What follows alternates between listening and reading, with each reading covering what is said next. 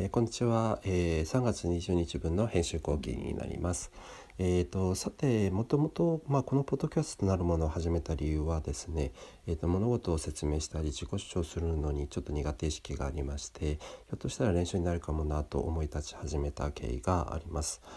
まあでもひょっとしたらもっと性格的な部分があるのかもなと,、えーと、今週の原平さんの広げあの独り言で取り上げている、えーと、スーパーとかで、まあ、バーコードとかがよく、まあ、商品名についてると思うんですがそこの、まあ、商品名でこれがこれよこれがナポリタンよというナポリタンの画像を見ていてちょっと思いました。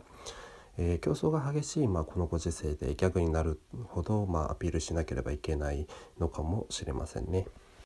さて、えー、競争というといつばかかお腹にくるプレッシャーを感じがちですが、えー、春のように花とかが競うようにあの咲いたりですとか、えー、新生活の前向きな競争もあるよなと、え今週取り上げているいちこの広告を見ていて思いました。えー、今年の春ってこの広告のニュアンスのように寒かったり暖かかったりを繰り返して、えー、いつの間にかあの来ていたような感じなんですよね。そういう今年の春をうまく捉えていたりですとか、えー、ロゴを春っぽく躍動感を出しているポイントとかが印象的でした。あと、まあ、イーチコのインサイトはどの広告もあのいくつになっても忘れられない情景があると読んだことがあるんですけれども、えーと、確かに、まあ、あの子どもの頃は春ならではの躍動感とかワクワク感があったと思います。えー、こういう感覚を思い出させてくれるのも、えー、素敵だなと思いました。最後に、えー、広告業界の気になる情報から、えー、3つピックアップいたします。えーと、1つ目は SHI3Z の長文日記さんの IBM のソードアートオンラインアルファテストの記事です。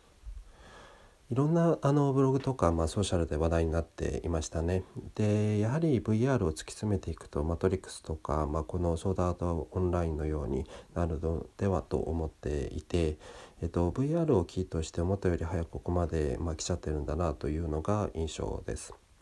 え、それにしてもワダソンであったりいつの間にか、まあ、ナンバーワンデジタルエージェンシーになっていたり、まあ、IBM が時代に乗ってる感がありますね。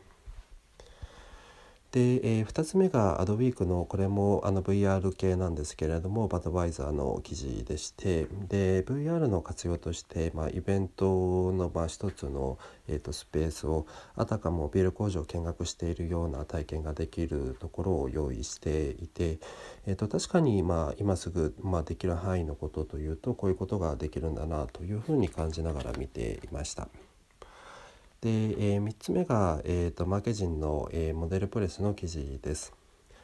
で、えーと、前々から、まあ、あの DMP の管理画面の理想形って、まあ、よく調査会社が提供するようなインターフェース例えばブランドデータバンクとかあとプレペルソナのようなものかなと思っていてでそこで、まあ、あの分析とか、まあ、広告設定ができることかなと思っていたんですけれども、えーと、まさに今回の記事はそういうようなあのそれに似たことにつながるようなところがありました。で今回のまあ記事を読んでいてあのデジタルのデータを具体的に設計すると、まあ、こういう形になるんだなという管理画面が載っていて非常に参考になった形になります。はい、えー、以上が3月20日分の編集後期でした。